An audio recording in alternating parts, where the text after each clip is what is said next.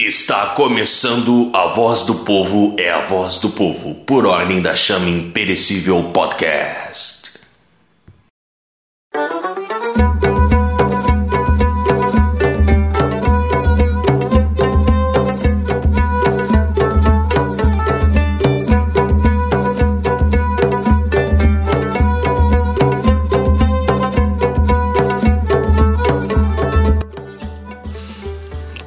Outrora se dizia que a voz do povo é a voz de Deus, mas o povo é aquele quem gritou: Barrabás, Barrabás.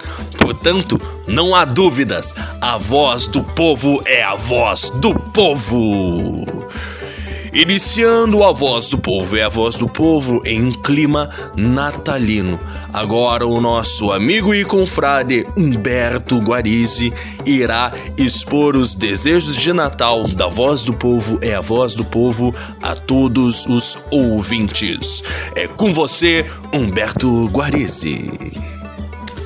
Aqui é Humberto Guarizi e gostaríamos de começar esta voz do povo, é a voz do povo desejando um Feliz Natal aos nossos amigos e ouvintes. O Natal é talvez uma das datas mais emblemáticas do nosso, do nosso ano.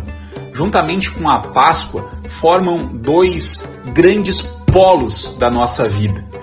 E temos que viver bem este momento. Viver bem. Lembrar que, que o Natal é o nascimento de nosso Senhor Jesus Cristo e que aí é um acontecimento histórico e que deve ser um acontecimento histórico e espiritual nas nossas vidas. Que este Natal, este Natal que nós temos certeza que participaremos dele teremos ele, seja o melhor de nossas vidas. Que nós possamos olhar para o presépio, olhar ali para a Sagrada Família, para aquela reunião onde está Nossa Senhora, São José e o menino Jesus que é fonte de luz, e ali descobrir o amor. E tentar fazer das nossas famílias, dos nossos lares, um pouco mais parecidos com aquele, com aquele presépio, com aquela simplicidade amorosa aonde convivem Jesus, Maria e José. Que nós possamos ter um feliz e abençoado Natal. Pensemos ainda que presente poderíamos dar para Nosso Senhor? Afinal de contas, Ele é o aniversariante. Demos um presente espiritual para Ele.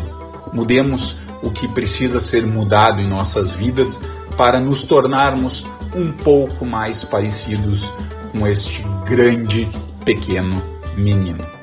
Um forte abraço e um abençoado Natal. Girando o assunto, chamou a atenção nos últimos tempos o fato do governo federal, através do DataSUS, a sua rede estatal de comunicação a respeito das práticas contra a pandemia do coronavírus, ter uh, divulgado uma Santa Missa. Então, utilizou-se os horários ali da grade deste canal, que é o DataSUS, para divulgar uma santa missa a fim de que o coronavírus ele seja extirpado através da vontade do nosso Senhor. Essa atitude do governo federal causou polêmica na opinião pública, pois é, são fortes as críticas a respeito das tomadas de decisão do governo federal frente à pandemia e se questionou se uma santa missa seria algo necessário né, frente a tantos supostos uh, desleixos do governo para com as medidas anti-coronavírus. Estamos discutindo aqui se precisamos ou da ajuda de Deus para vencer essa pandemia maldita. Os comentários são de Christian Nunes. E o governo federal, que foi duramente criticado pelos comentaristas de Twitter, os sábios comentaristas de Twitter, por ter realizado uma missa no Ministério da Saúde e transmitido via o canal do SUS no YouTube, enquanto outros países já iniciaram as aplicações da vacina, da possível vacina, da apressada vacina. Como se uma missa atrapalhasse em alguma coisa as pesquisas em torno de uma vacina que seja efetiva contra o coronavírus. Na verdade, eu acho que essa foi uma das decisões mais acertadas do governo federal durante esta pandemia. As pessoas elas se enganam e se enganam muito se pensam que um estado laico é um estado com a ausência de Deus. Não é. E esse é o momento que nós devemos sim nos voltar para o Senhor e pedir para que ele nos livre de uma vez dessa pandemia, nos livre de uma vez de toda essa situação e que possamos sair dela mais fortes do que entramos. Meus amigos, uma missa não é o problema.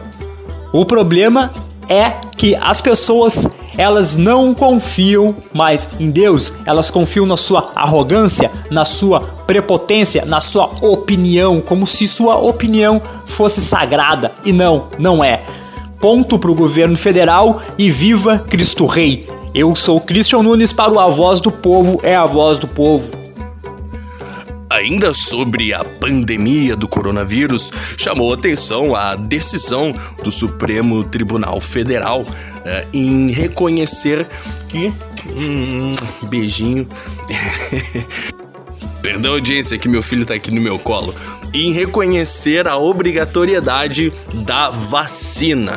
O assunto causou polêmica e discussão Porém, há de se pensar se esse tipo de obrigatoriedade já não está morando conosco há mais tempo do que pensávamos. E os comentários a respeito são de Humberto Guarizi. Aqui é Humberto Guarizi, para a voz do povo é a voz do povo.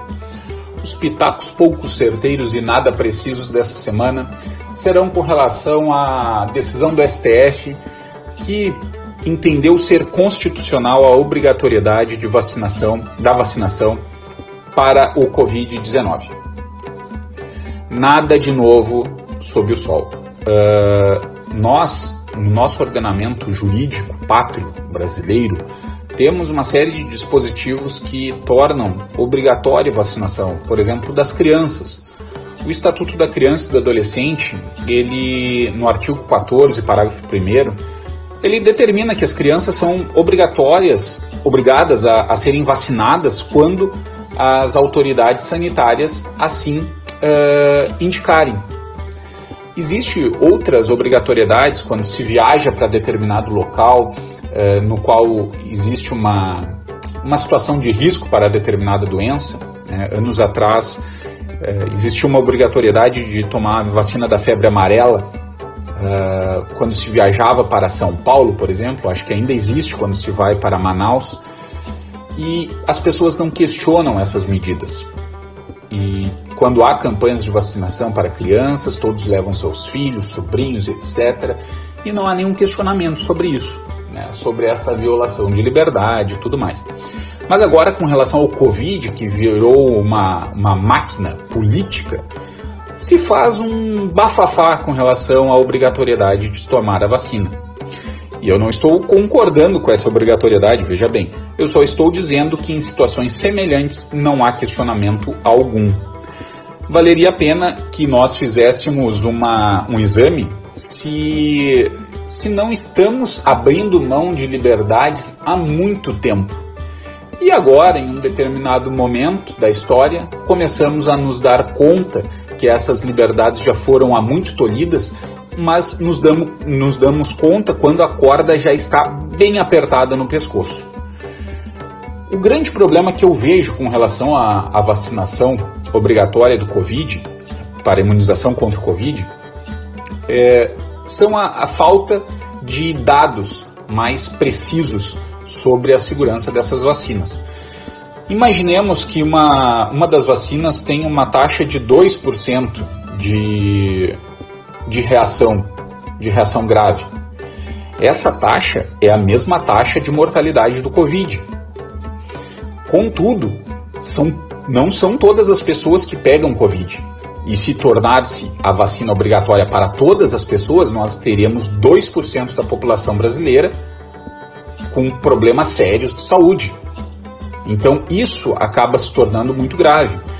teremos 2 milhões de pessoas com reações graves em decorrência de uma vacinação compulsória. Hoje, 77 milhões de pessoas contraíram Covid no mundo. 1 milhão e 700 mil pessoas morreram de Covid. Então, imaginemos que 200 milhões de pessoas sejam vacinadas compulsoriamente. Nós teríamos uma taxa de problemas muito maior. Não sei se é 2% realmente o número de reação que as vacinas decorrente das vacinas, mas isso é uma coisa que há de estar em mente quando se determina a obrigatoriedade de um tratamento. O tratamento não pode ser pior do que a doença. E é isso que nós temos que estar atentos. 77 milhões de pessoas pegaram Covid no mundo. Só que o planeta Terra tem quase 7 bilhões de pessoas.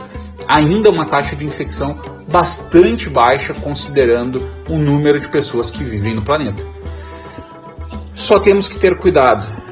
E mais, nós temos que amar a liberdade e lutar em todos os casos para que a nossa liberdade não seja tolhida de forma arbitrária. E não agora somente quando fazem de um vírus uma máquina de fazer política. Um forte abraço e até semana que vem. Girando o assunto esportes. E pelo segundo ano consecutivo, o tricolor gaúcho é eliminado da Libertadores, tomando uma chinelada fora de casa. E assim acaba o sonho do Tetra tricolor em 2020. Já no lado colorado, o que chama atenção são questões extracampo, como o adeus de De Alessandro à torcida colorada e a eleição do novo presidente do Internacional. Os comentários são de Roberto Isopo Rodrigues. Roberto Isopo para A Voz do Povo é a Voz do Povo. Essa semana tivemos a eliminação do Grêmio na Copa Libertadores América pelo segundo ano seguido de forma vexatória. Né, repetindo o roteiro, onde o Grêmio empata em casa jogando muito mal, onde poderia ter sido derrotado né, acha o empate e depois é goleado impiedosamente fora de casa. E dessa vez até que saiu barato, se compararmos com o 5 a 0 do Flamengo, o 4 a 1 para o Santos. O Santos faz um gol com 10 segundos, o Grêmio consegue essa proeza de tomar um gol com 10 segundos, um passe errado para trás e já tinha um adversário para roubar a bola. E ainda toma um gol na sequência aí com um pouco mais de, de 15 minutos e o Grêmio sai do jogo, não consegue voltar, não tem nenhuma chance, né? O Santos mata a partida Inclusive, quando o Grêmio diminui para 3 a 1 o Santos basicamente mostra que queria ganhar por 3 gols, né? Vai no minuto seguinte e faz mais um gol. Né? O Grêmio realmente não teve nenhuma chance de passar pelo Santos, né? E fica a, a dúvida, né? É, será que quando o Grêmio pega um time forte do mata-mata vai dar adeus? Tem condições de eliminar uma grande equipe? Na Libertadores, né, acabou aí passando pelo Guarani e perdeu agora para o primeiro time razoável, que era o time do Santos, que aliás é um bom time, treinado pelo, pelo Cuca.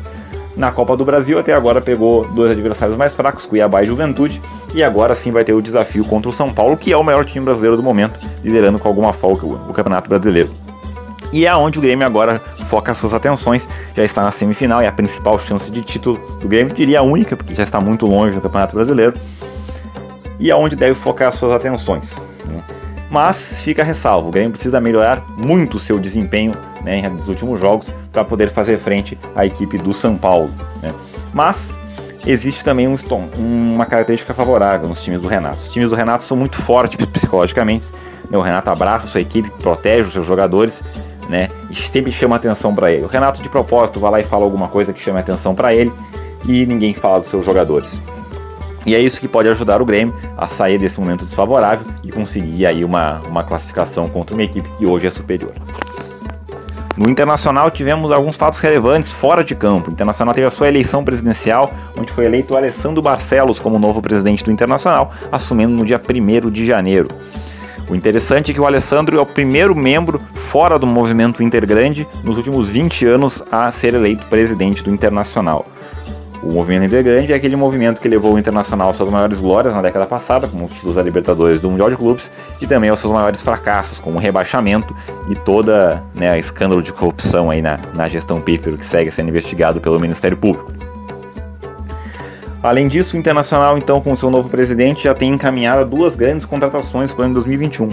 O técnico da moda, que todo time quer, o brasileiro quer, Miguel Ángel Ramírez, técnico do Independente Del Vale do Equador, campeão da Copa Sul-Americana e que é aquele que meteu 5 no Flamengo no começo do ano, que vem para um trabalho de longo prazo, né? Vamos ver se isso vai dar certo no Brasil. Né? A mídia gaúcha já tá torrando o cara que nem chegou, nem foi anunciado, falando mal dele, né?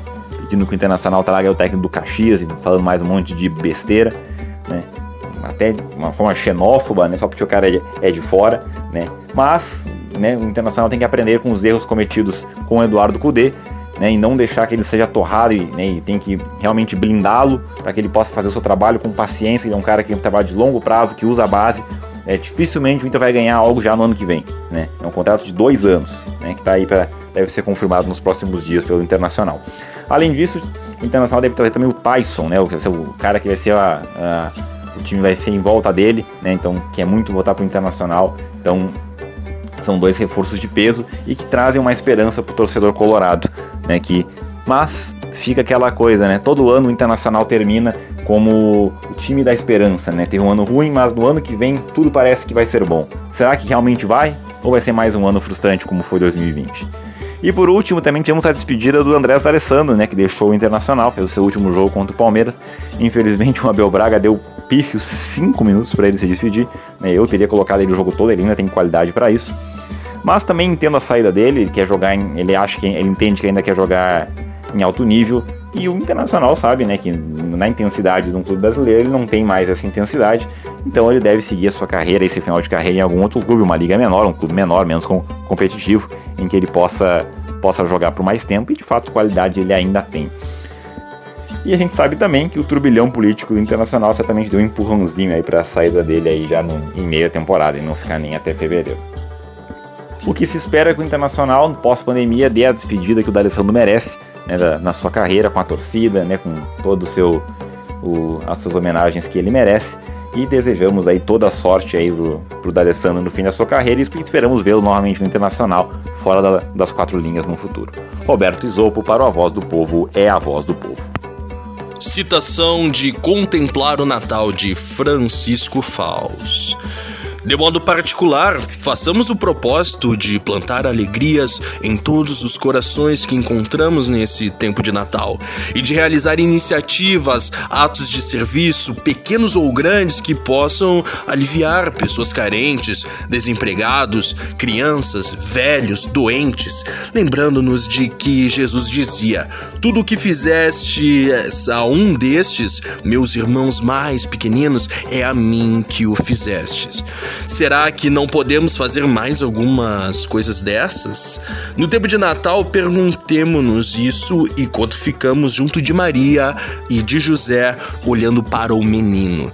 Ele também olhará para nós, e se continu continuarmos a contemplá-lo, abrirá no nosso coração uma fresta por onde vai entrar para lá ficar como um raio de luz o espírito do Natal. Deus nos conceda a todos essa graça. Finalizando aqui a situação completo, né? O nosso Senhor ele está para além da linha temporal que nós estamos submetidos. Então, para o nosso Senhor e General Jesus Cristo, tudo acontece agora. Tudo é, tudo faz parte da existência em si. Então, que isso nos motive a viver a liturgia do Natal, sabendo que não estamos ali ensaiando um teatro ou prestando uma homenagem, prestando lembranças daquela época em que o menino Jesus nasceu. Não, isso tudo está acontecendo. Isso tudo acontecerá de fato nessa noite de luz. Que isso possa nos inspirar a termos um santo e Feliz Natal. Esses são os votos da voz do povo, é a voz do povo para todos nós. Então é isso, meus amigos. Para um contato mais próximo conosco, por favor, nos siga no Instagram, arroba Ordem da Chama Imperecível. E para mais conteúdos como esse, também acesse Spotify Ordem da Chama Imperecível. Um Feliz Natal a todos e até a próxima! A voz do povo é a voz do povo é um oferecimento de Ordem da Chama Imperecível.